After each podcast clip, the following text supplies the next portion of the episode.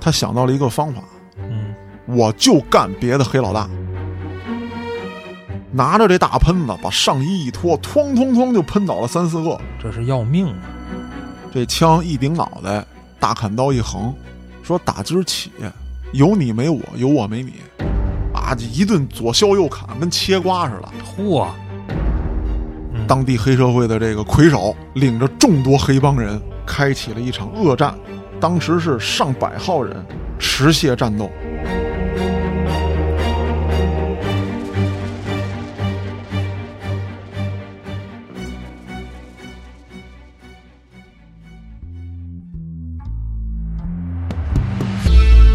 欢迎大家收听《后端案内人》，您可以在微信公众号中搜索“后端组”，里面有小编的联系方式，您可以通过小编加入我们的微信群，与我们聊天互动。我是主播嘉哥，我是小黑黑，给黑老师请安。哎别，我是今天这案子比较长，所以我这个口气啊有一些变化。黑老师，我跟你讲，今天这个案子特别适合 你。你要这么说下去，人听不了 半集。操，给咱取关了，我操！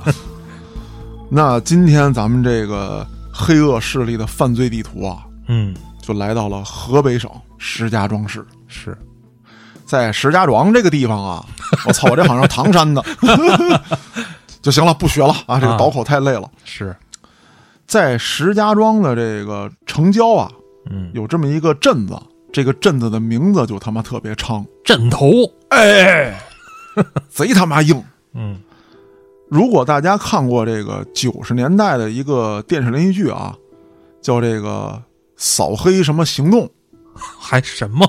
啊，就“扫黑什么行动”啊啊，里面呢写过一个叫枕头帮的，那其实它的原型呢就是这个镇头帮谐音。啊，谐音啊就是在这个镇头镇我第一次听这阵头，我还以为属于摇头那一脉的呢。啊，这不是，这比那帮摇头的精神小伙儿可他妈狠多了。啊，那咱们说这个帮派是怎么来的啊？嗯就是在这个镇头附近啊，有这么一个呃华北地区最大的菜贸批发市场又是市场， ——幼儿市场，跟原来咱讲过这个河南的这个刘根大哥啊嗯，比较像，老逼灯老逼灯啊，老杂毛他们这一派的啊。当然，这个是在河北，他们那是在河南。嗯河南呢卖布料，河北这批发蔬菜，嗯，这地方啊可以说是养活了半个石家庄人。嚯，啊，就就全靠这儿，也是一个主要的支柱产业。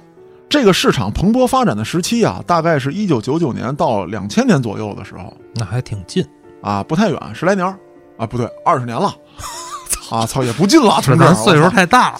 啊，对对对， 总是觉得时间在弹指一挥间啊，对，好像就是昨天啊，啊。那么由于这一块地方呢，寸土寸金，效益又不错，那就跟宋留根他们一样了，滋养了一批人，嗯，其实起先呢，也就是霸占摊位啊，收拾保护费，也就这个了。也就这个起步都差不多。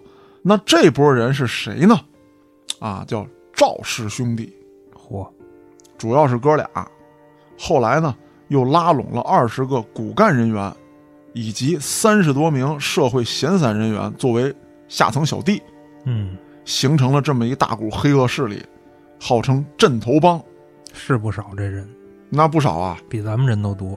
呃，对比咱们后，呃咱们别别跟他比 啊，咱们是搞文化的，是是啊是，这个镇头帮啊，可以说是横行一世，无恶不作。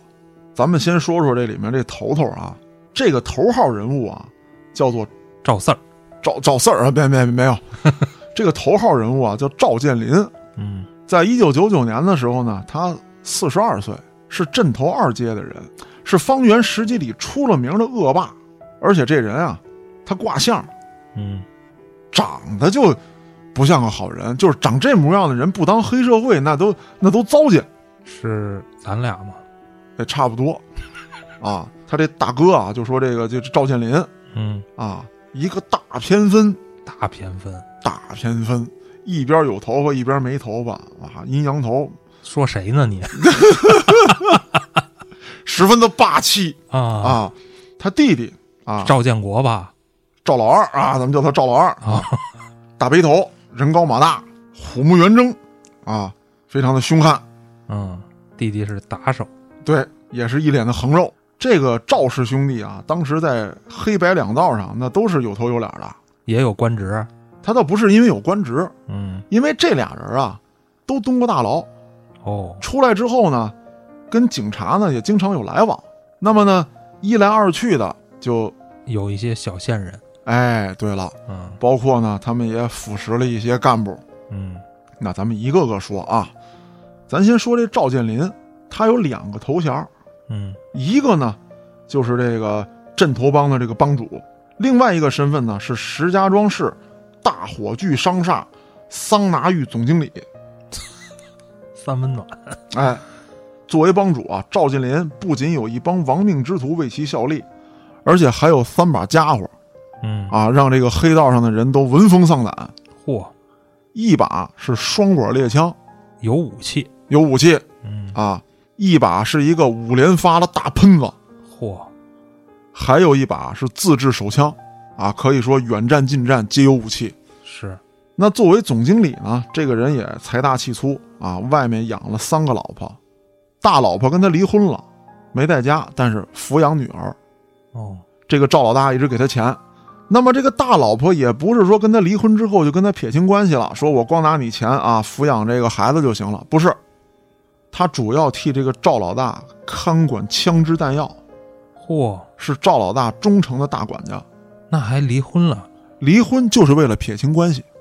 哦，有一天这个赵老大要是出事儿了，嗯，，不连累妻子跟孩子，您都管军火了， 那我可以说我是被逼的呀，我顶多算一窝藏罪啊。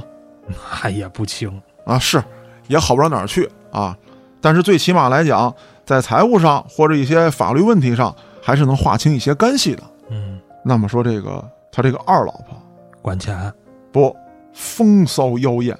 哦，公关对了，都有用，嗯最重要的是他这三老婆，当时呢也是他的唯一合法妻子，嗯，是本地人，有工作，大学文化，二十出头，年轻貌美，是他实力的象征。而且，他也利用这个小老婆的身份，嗯，啊来标榜自己，我是一个正经生意人哦，啊，还给他小老婆安排了一个比较体面的工作。这个赵建林啊，可以说是咱们在影视剧当中看到的这个标准的这个老大的形象，哦，一出门，车接车送，而且是车队，嚯，小弟给开门，嗯，一出门就是三辆车，他坐中间这辆，头一辆开路，第三辆殿后，他坐中间这辆，那不科学呀。嗯这我要是黑老大，我肯定随机做，嗯。要不然会容易被人暗算。不，但是他在当地啊，已经没有人敢暗算他了。那还整这么复杂？要牌面吗？哦，我大哥的牌面不能丢啊是，啊！再有跟他一起出行的这些人啊，也都是能打能杀的那肯定的，啊，绝不是说找一些这个所谓的骚高愣壮的充门面，是。啊那都是能干的精英货。就比如说嘉哥我操，我可能也就能干点这个了， 动脑子的事儿不要找啊，我。不不不，你是最有脑子的 人，僵尸吃就吃你。我操，别介，我操，就想到这个梗了。 那么在镇头帮兴起之前啊，这个赵老大无非就是个地痞流氓，他为了扬名立万，他想到了一个方法，嗯，我就干别的黑老大。哦，我先开始不知道怎么搞钱，嗯我突然来收人保护费，人家也不认我，嗯，那我怎么办？我得在黑道上闯出名堂来，我就干别的老大。那么，在一九九三年的年初，啊，这个赵老大就带着自己兄弟赵老二，开了这么一间钓鱼场。开业起初，为了吸引垂钓客，只要是来钓鱼的人，一律打折。开钓鱼场啊，其实是一个本儿大利小的买卖。是，那么这期间呢，偏偏有一个钓鱼的高手啊，每天都到这儿钓上几十斤鱼嚯，还打折，啊，还打折。那不赔了。我操！这赵老大一看，他妈的心疼啊！是，赵老大呀，有一个外号嗯，叫“赵财迷那还打折。”，那没办法呀，你想做生意，你不得让出点吗？嗯可是谁想到啊，招来这么一个高手？嗯这个钓鱼高手呢，经常去光顾，嗯这赵老大就天天盼着他别来。嗯，我操，这哥们儿还认上这地儿了，那肯定的呀，你打折呀、对不对是啊，啊？然后有这么一天，这哥们儿呢还是满载而归，赵老大就不乐意了，嗯，说兄弟啊，你不能逮着便宜占个没完啊！那您开门做生意，我不能进啊，是啊，嗯，你写着打折呢，对呀、你也没说掉多少以上的不让来啊。嗯，朋友，生意不是这么做的。我操，你在教我做事吗？一来二去，杠起来了，哎，这杠起来之后呢，这钓鱼的就亮了身份了。嗯，我他妈的是混道上的，哟，我是谁谁谁，听说过这个名字没有？嚯，作死呢这是，嗯，这赵老大一听，我操，撞枪口上了，我他妈想干黑老大还没机会呢，嗯，你他妈跑我这儿来了，咱操的给他喂鱼，什么鱼啊，吃人的呀，那不是啊，这就是一个说法啊。啊啊，啊，现在不是老有那说的吗？给它扔海里喂鱼， 哦，海里有吃人 的对对对，河里没有啊。啊，但是当时真采取了一个近似于喂鱼的方式，哦，就给这黑老大踹到鱼坑里了。嗯，一堆人围在这个坑边上，拿大镐把子，你上来就撩你。哟，那结果呢？这个黑老大在鱼坑里被人活活暴揍了几个小时，还没死呢，没死啊！呵，你想啊，当时的这个黑老大，那也是从最底层一步步打上去的，嗯，人家也知道深浅，都是战士，都是战士，扛揍嗯，啊！我实在扛不住了，我鱼坑里待会儿，我回回血是吧？我再往上冲。嗯，那之后他也不想闹出人命，嗯，我让你老大栽了面了，那么这个江湖上也应该知道我的名号了。可不是，你给我滚吧！好嘛，滚了不就报仇来了得，哎，那肯定的呀。嗯，那这个钓鱼的这个一看，我操你大爷的，这他妈老子不弄死你！你跟个他妈大虎哨子似的，你给我歇成这逼样儿，嗯，我必须整死你！ 行行行，地儿又不对了，那么过了没几天，嗯，这哥们儿养好伤了，带着几十票兄弟，过来钓鱼了，哎，嗯那就直接扛着火锅子过来了。今儿他妈把你鱼全炖了，嗯，你别跟老子这吹牛逼！哎，我操，行行行，我的错啊，听众们，对不起。嗯，那这个赵老大当时已经早做好准备了，那肯定的，我知道你得来，嗯那就来吧，我占尽主场优势啊！这个房前屋后早就埋伏好人了，哦你不才十几口子吗？我这好几十口子呢。呵而且他这个弟弟啊，这个赵老二，那是个战争贩子，是什么都不好，就好打架，嗯叮了邦啷的就把这些人一顿歇。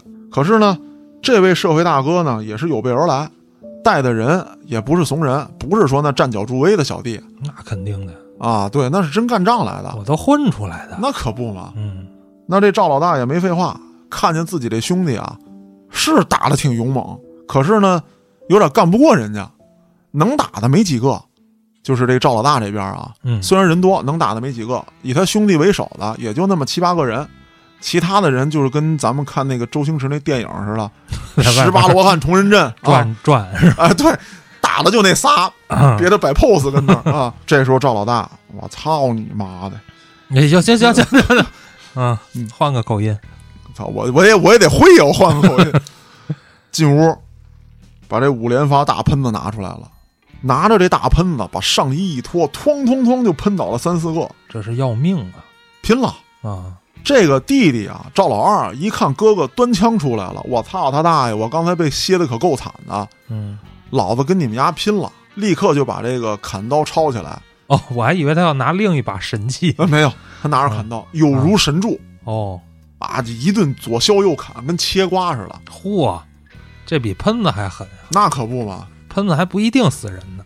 那一顿砍杀之后，这黑老大手底下可就没几个能站着的人了。嗯，这时候，这赵老大把喷子冲天一举，谁他妈的不想活就给我过来！嚯，那谁还敢啊？是，然后他这弟弟把砍刀一横，今天一个也跑不了，完犊子，拎着刀就冲过去了。那剩下这些人，那就夹着尾巴就跑啊！那都得尿了。那可不嘛，哪见过这阵仗？嗯，从此之后，这赵老大在江湖上名声大振。是，可你说这黑老大吃了亏了就能这么算喽？不可能啊。还没等这黑老大反扑呢，这赵氏兄弟早已经查出来这黑老大是什么来路了。那容易啊，这么有名儿大哥对啊，你报了号了，想知道你的底细太容易了。是当天晚上啊，就没等这大哥养好伤，这哥几个就冲家去了。我这枪一顶脑袋，大砍刀一横，说打今儿起有你没我，有我没你。至于吗？这黑老大也这么说呀，至于吗？我都回家了，我操！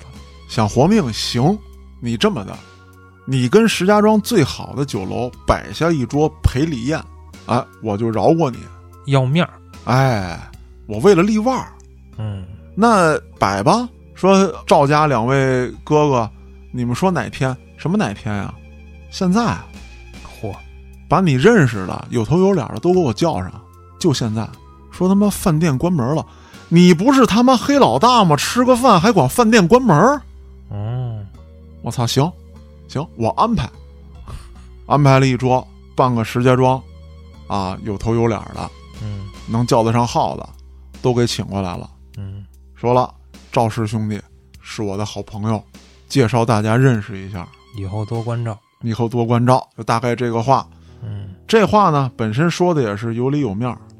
没成想，在饭桌上，在这个啊酒店里边儿，这赵氏兄弟把家伙掏出来了把这一桌子大佬都给闷里边儿了，啊，啪，把枪往那桌上一撂，砍刀一拎，双管猎、大喷子、小手枪、大砍刀，就都给摆这儿了。嗯，说我们哥俩啊，家里穷，小地方来的，跟几位大哥要碗饭吃，给不给？嚯，我操！这几个大哥里面，可就有不吝他们的。那肯定的，你想啊，那都是跟社会最底层一层层打拼上来的。我能吃你这套，对啊，你跟我玩愣头青嗯啊，人家也有办法。嗯，现在呢，我有些弟兄们正在帮各位大哥看家站岗。哦，啊这脑子好使，对，说各位哥哥们，今天要是不给我们俩要饭的一口饭吃，咱以后可都没脑袋吃饭。太狠了，那能怎么办呀？那你不能光要这一面儿啊！说这帮黑帮老大，人家也是能屈能伸的。你今天牛逼，我认这栽了，嗯，转头来我们一块儿弄你。对呀、那人家也有办法。还有办法，哎，说今天咱们得达成一个协议嗯，啊！刚才不是说了吗？这个大菜市场，我们就想要这块儿。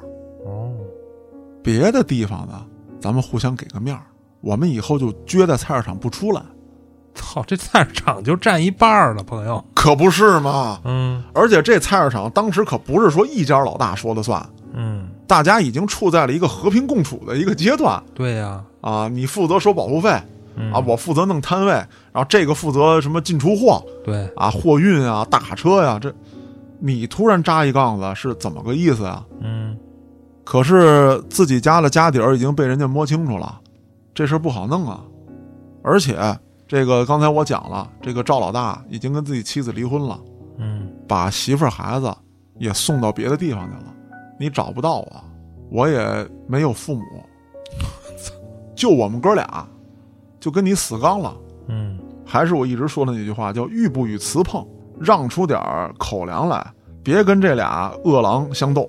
那么呢，这一轮之后，这哥俩就是很快的积累了原始资本，这他妈也太快了，太快了一顿饭的事儿，啊！啊嗯，转瞬之间啊，嗯白天干一架，晚上给人堵家里，后半宿开了一桌，饭有了。嗯，那么在这之后啊，这个赵氏兄弟就琢磨，不能每回都咱俩往前冲。是，啊，咱俩也得想办法养点人。那么他们手底下呢，也养了这么一批，大概有五六个，敢玩命的，就是跟你换命去的。嗯，当时不说了吗？这些老大心里肯定有不服的，只不过当时你卡住了我的哽嗓咽喉，我一时认怂。可是要拼实力的话，这哥俩不是个儿，肯定的，那怎么办呀？我也不是说光要来这一笔钱就完事儿了，或者说要来这一碗饭，就我手底下这帮亡命之徒，随时随地找你。那就太吓人了，对，敢死队呀、对啊，而且一点不废话，过去就拿着大喷子，掏枪就喷，喷完就跑路，逮着了就逮着了，逮不着那过个几年我再回来，我又不是这一两个人，嗯我好几个呢这样的人。还有就是什么呀？他们培养了一堆小孩儿，都是那些十八九想忙于上位的人。嗯一窝子疯子，对，嗯当时在那个年代啊，很多人也是受到这个黑帮文化的影响，嗯觉得这是一条可走之路，既有血性，又能挣钱。我还没别的本事，我就走这条路。好多听众可能觉着别的黑老大怎么不找这敢死队呢？嗯，他别的黑老大他想踏实过日子呀，对，他已经有了稳定的收入了，没错儿，他为什么要把自己往命案上扔啊？对喽。嗯越是这些刚起步的，嗯，他越急于做这种事情。对，那么，经过一年多的励精图治，这哥俩除了霸占菜市场之外，啊，还开了这个刚才我说的洗浴中心，三温暖，啊，三温暖，啊，餐饮、歌厅啊，等等等等，就是吃喝玩乐这一系列的吧，什么游戏机厅啊、台球厅啊，开了一大堆。嗯而且呢，还在这个石家庄市比较重要的位置，啊，置办了很多娱乐产业，二十四小时都有一些社会闲散人员给他们看场子。可以说啊，当时搞的这个整个石家庄市啊乌烟瘴气。就是说呢，你的场子有人打台球，我得到你那儿捣乱去，都得来我的场子。砸场子，啊，就类似于咱们说经常见到的这种，说我去你们餐厅来二十人，一人占一张桌子，一人点盘花生米，嗯就大概是这样的情况。咱们看到这个电视剧《征服》当中啊，有一个场景，说当时去了一个比较高档的游戏厅，这游戏厅还有服务员呢，啊，我记得，嗯我记得，啊，有免费香烟、免费饮料对，给我拿来，啊，给我拿来嗯啊，到这吃喝玩，到这抽，当时他们就这么干的嗯，啊，这在石家庄还不是个个例，这是他们那儿的一个特色，啊，赵氏兄弟也是这么做的。嗯那最后逼的没办法，就是要不我把地方卖给你，啊，要不我关门儿，啊，客人都跑你那儿去，你那儿坐不下了，我这儿偶尔来俩人还凑合，就把人挤兑死呗，那挤兑死啊！而且这哥俩是什么呀？就是我跟你没理可讲，咱俩就玩命，你敢吗？这就有点像什么呀？你跟这个赌圣玩牌呀、啊，或者说这灌赌之人玩牌，说咱俩就比大点儿，一人抽一张看谁大，小的那就死。这么作其实也活不了多久，确实如此，这哥俩成了气候之后，就开始培养队伍了，大多数都是刑满释放人员，个个凶狠，都是亡命之徒。而且刚才我介绍了，他还笼络了一帮孩子，嗯，就是十八九岁的愣头青，愣头青，培训他们，拿着枪到郊外练习射击，嚯，然后大喷子，什么打易拉罐、打酒瓶子，打喷子练习什么射击， 他们也瞄不准，那也不一定啊。嗯，你这个喷子，人家是摆好几个瓶子在那儿，你得一枪把这几个瓶子都打碎哦，大方向，啊，大方向的，包括还有这个拿这个刀砍大树、砍木头，嗯你就得给我操有杀气啊，给这帮孩子洗脑，嗯，要要想出人头地，是不是？你就就得干，啊，你就得干。嗯，你说你们会啥？是不是？就得这么干，这有点像好多毒枭抓的那种童兵，差不多嗯就是这样的感觉。刚才呢，主要介绍了一下他这个头号人物，这个赵老大。咱们说说这个赵老二。赵老二呢叫赵建波，哦，不是建国，哎，不是建国啊，是建林的弟弟赵建波。嗯这俩人呢岁数差了不少。当时我说了啊，在当时那个年代呢，这个赵建林是四十二岁，这哥俩差了七八岁呢，年龄差不小。嗯这个赵建波呀、在一九八三年的时候，就因为流氓罪、盗窃罪被判七年。我操，那出狱之后啊，在他哥哥的帮助之下呢，开了这么一家饭店。这个开饭店的时候呢，就发生在开钓鱼场之前嗯，啊。后来这哥俩不是钓鱼场埋伏黑老大吗？还是觉得挣钱太慢，啊，挣钱太慢了啊。那在这个饭店啊，也发生过一起事件。当时那个社会背景之下呀，就是九十年代初的时候啊，开饭店都不容易。嗯，一般的普通老百姓啊，很少去饭店，没钱呀，没钱啊，对啊，嗯去饭店的呢，那也不能说都不是正经人啊，那都是兜里有俩子儿的。那这个时候呢，也就难免有一些啊社会上的有点这个或者说黑背景的人，到这儿摆一摆牌面是，啊。再加上他自己本身就是一个刑满释放人员，嗯，会招惹一些这些人啊，来吃饭就到你这儿来吃，一吃就得喝多，哎，喝多了就得闹事儿，对，这都是他妈连锁反应。嗯那么开饭店的时候呢，他有一天就跟这个一个客人吵起来了。跟这客人吵起来之后，你说他妈的好巧不巧，这哥俩招的人都不是一般人，又是黑老大呃，是黑老大一个比较得力的手下。哦，说操他大爷的，我得把我大哥名号报出来，你丫听听。嗯，他说你大哥我没听说过， 你回去把我名字告诉你大哥，让你大哥过来。你要一人来，我杀你一人；你要大哥来，我杀你跟你大哥俩人。 天生疯逼，啊，那这哥们儿一想，我社会上混这么多年，你刚刚一个刑满释放人员，你对社会了解个球啊！嗯现在这个社会，你被关了七年，跟你还有毛关系？是不是？你在那七年当中，我们都发展到什么份儿上了？你知道吗？嗯那不得教训教训你啊！是，带着人就过来了。当时这赵老二就把这事儿告诉赵老大了。嗯赵老大一听，操，我弟弟不能挨欺负啊，嗯，那我得坐镇去，拿枪，拿枪嗯，干他！这俩人还没守在店里，一人拿了把枪就站在店门口，嚯，那周围可就没人敢过了。嗯这疯了，我操！也没人敢报警，知道这哥俩什么脾气。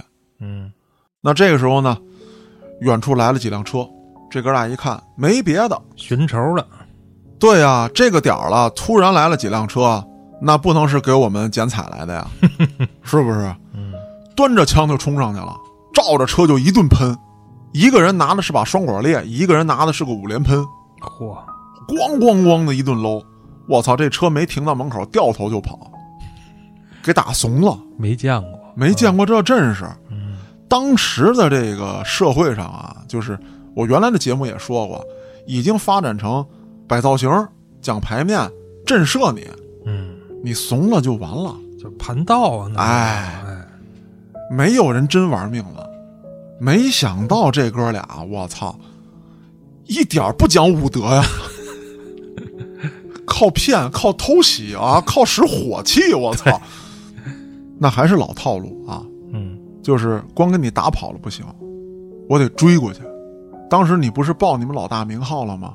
嗯，我虽然不知道你们老大在哪儿，但是社会上随便一打听，我就知道你们老大有什么买卖。砸，嚯。你招上我了。那我觉得他们那会儿就有名儿了，我操！但是这个老大呀，他只是一个开游戏机厅的，哦属于这个怎么讲呢？就是小混混们的老大，哦哦，还不是说有大买卖，像这个，比方说我开什么歌厅啊、洗浴中心啊，或者像刚才我提到的这个，这个在在大蔬菜批发市场啊垄垄断的这种的，不是。嗯嗯嗯，那这个时候呢，只是说有人知道他们了，啊，还没有到这个在在这个钓鱼场这么风光过。嗯嗯，咱们接着往下说，他们成立帮派之后都干过什么事儿？最简单的一条，搅和你，就是白吃白喝。我也开饭馆，我也开洗浴，啊，我也开歌厅，什么游戏厅什么的。那么我来到你的这店里，我就报我大哥的名号啊，一帮小弟一过来，还不是说一人点盘花生米到那儿不走，真吃嗯，真喝，不给我做我就去后厨，吃完喝完不给钱，我还闹得别的客人喝不了吃不了，嗯，你敢跟他较劲吗？你犯不上啊！关键是，一说他妈的跟这啐酒瓶子打架，咣叽砍刀就抄出来，但是你断我口粮，我早晚的我得弄你啊。早就憋着有人要弄他们了。嗯但是呢，都知道这俩货呀是疯子。你在没有给这些黑老大逼到说没饭可吃的地步的时候，他们不会翻脸。嗯这些黑老大呢，也不是没开过会研究这事儿，说现在他们刚刚起步啊，是想要风光的生活，想要钱。还记得矿坑里面吕老板的一句话吗？怎么说的？这狗你要给它屎吃，它还会咬人吗？ 所以说这些黑老大也是这么觉得的啊，就是我让出一部分生意来，这些小生意对我们来说可能不算什么，喂饱了你也就完了，欲不与雌碰嘛，嗯，是？吧？那么后来呢，就越发展越过分了，就是不允许有人跟他们说个不字儿，不允许有人跟他们顶嘴，啊，包括咱们刚才说了，说这赵老大一开车啊，出门三辆，嗯，这车都瞎他妈停，就把别人车堵上。那有一天呢，他们来到一个高档酒店，啊，消费来了，嗯，停车的时候也是咣叽就给别人车堵上了。这时候保安就说：“说几位老板，人家还没敢说别的，说几位老板，您把车挪一挪。”当时这赵老二下去就一大嘴巴，啪就扇脸上了。你他妈敢跟老子顶嘴！膨胀，太膨胀了。这赵老二抽完一嘴巴之后，手底下小弟还没完，从车里把这灭火器就掏出来了，一顿砸，砸都不算，给这保安嘴掰开，把灭火器往嘴里喷，我操，这是什么套路啊？就是虐你啊！他是干粉灭火器啊，嗯，这个对人来说这是很难受的一种东西，那不呛死？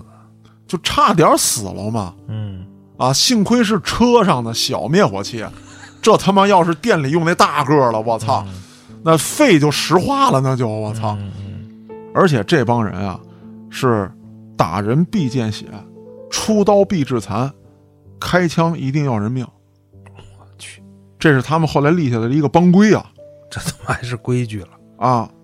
说咱要不就不干，咱要干就得让他一下怂了。我还以为要干就得死刑。我操，那倒不至于啊，因为他当时手下不是说了吗？有这么一帮十来岁的孩子，嗯，如果真要是拿着枪奔人去，就让这些孩子去，干完了之后，一人给塞个几百块钱，就让他们走。那年代几百块钱够干嘛的呀？我狗屁干不了，但这些孩子也他妈的没有什么可干的。当时是一个什么状态啊？他有自己的游戏机厅，嗯，这些孩子就天天蹲在游戏机厅白打游戏，有事儿了就叫你们去。有时候呢是打个人，有时候是拎刀砍个人。说一旦说今天要动枪，就把这些孩子叫过去，选其中几个人啊，比方说这个父母也可能蹲大狱进去了，嗯，家里可能就一个什么爷爷奶奶、姥姥姥爷管着，就就就就孤寡老人带一孩子这种的。嗯，当时就给你钱，今天就过去，给你拿杆猎枪，两颗子弹喷完你就走啊！枪给我扔在什么什么指定位置，我找人取走、销毁，你连夜就走，我不找你，别回来。嗯，但是他也找不着这孩子，这孩子既没手机也没呼机，走就走是啊了。我上哪儿找去？对，也跟他说了，我在让你回来之前，你要敢回来，你就是死。嗯，所以说他们十分嚣张，也可以说是有恃无恐。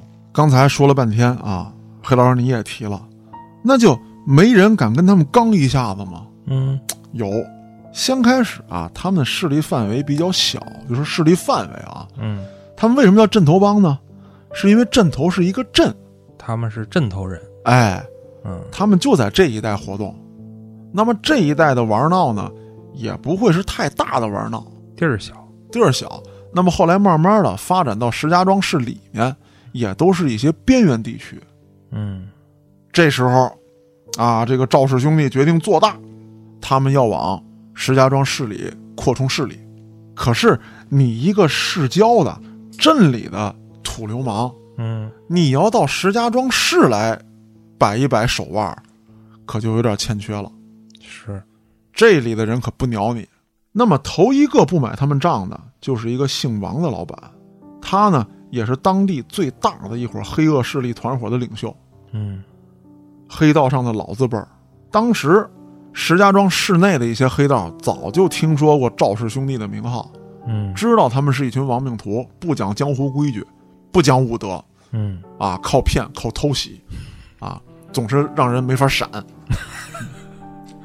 那于是乎呢，这些黑道上的啊大哥们、二哥们就找到这位王老大，嗯，说赵氏兄弟现在要把势力扩充过来，咱们现在还处在一个平衡阶段，啊，打打杀杀的年代基本过去了，是，有仇有怨的呢，不是死了就是进去了，现在是一个抱团挣钱的时候。嗯，突然来这么两个货，大哥您得出来坐镇一下子。当时这个黑老大也觉得啊，镇头帮的这种做法会把市场搅乱，嗯，他们就直接采取暴力手段啊，抢地盘、霸占市场，与别人发生冲突。那这时候，这个王老板就想，说要杀一杀他们的气焰，怎么做的呢？要联合当时所有的帮派，把你刚抢回来的地盘抢回去。这个地方我们喝着不开了，被警方注意了，哪怕是上了新闻了，我们扔出几个小弟当做牺牲品。我们有的是弃子可用，在这方面你不如我们，当地的人脉关系上你不如我们，嗯，钱上你不如我们，这就是硬实力之间的差距。我让你知道，小地方就是小地方，想到大天地来混，你就得按我的规矩来。嗯，这一招好使了吗？哎，起先看还挺好使，但这赵氏兄弟他是俩疯子呀！嗯，我做不了生意，你他妈也别想做，咱们就刀光见血，就干。你不敢跟我干，我敢跟你干。你怕死，我不怕。嗯，那么在两千年的一个晚上，啊，也是在一个菜贸批发市场，王某带着一伙人，就这个王老板啊，嗯，当地黑社会的这个魁首，领着众多黑帮人跟镇头帮开启了一场恶战。当时是上百号人持械战斗。先开始呢，是两波小弟拿着砍刀对冲，铁棍子、砍刀、螺纹钢、管叉子，短兵相接，哎，嗯短，兵相接。当时呢，赵老二啊一马当先，嗯，冲在最前面武将，啊，武将。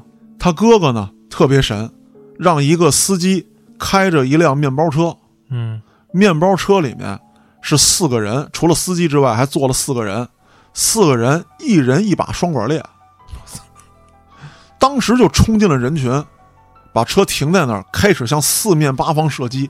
嚯，那当时是鬼哭狼嚎啊！那肯定的，这帮人没见过这阵势，虽然说对方也有枪，嗯但没有这么多把。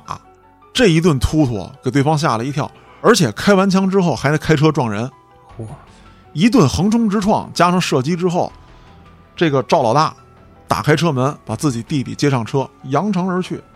不多时，警察赶到现场，但除了一些受伤人员，还有几把刀之外，没找到主要的人员。这一仗之后啊，双方各有损伤，总体来说呢，不分胜负。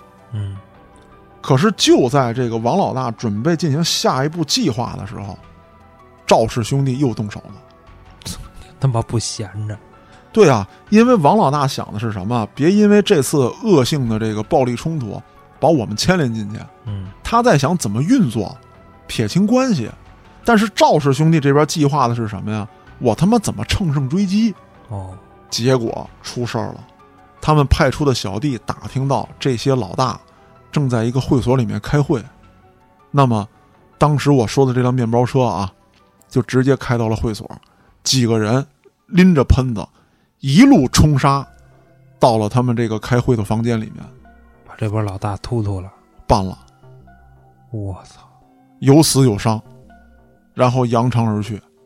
之后呢，他们躲了半年，细听风声。哦，石家庄市，我可能冲不进去了。但是从此之后，石家庄市没有大佬了。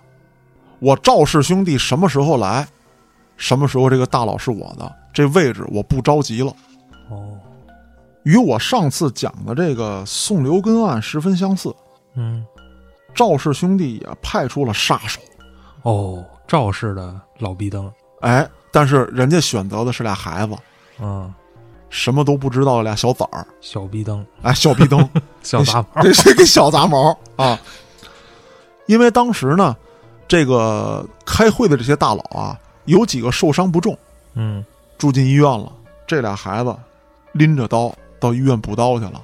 操，当时呢，这帮黑社会呢也不知道是怎么琢磨的，可能是为了安全起见嗯，啊，有三位大佬住的是一家医院，这 他妈安全在哪儿了？就可能我的小弟们都能跟这儿一块儿保护我们几个呀，哦，谁也没注意到几个这个十七八九的孩子。嗯，进去之后把仨老大全捅了，哇，死了一个，两个重伤。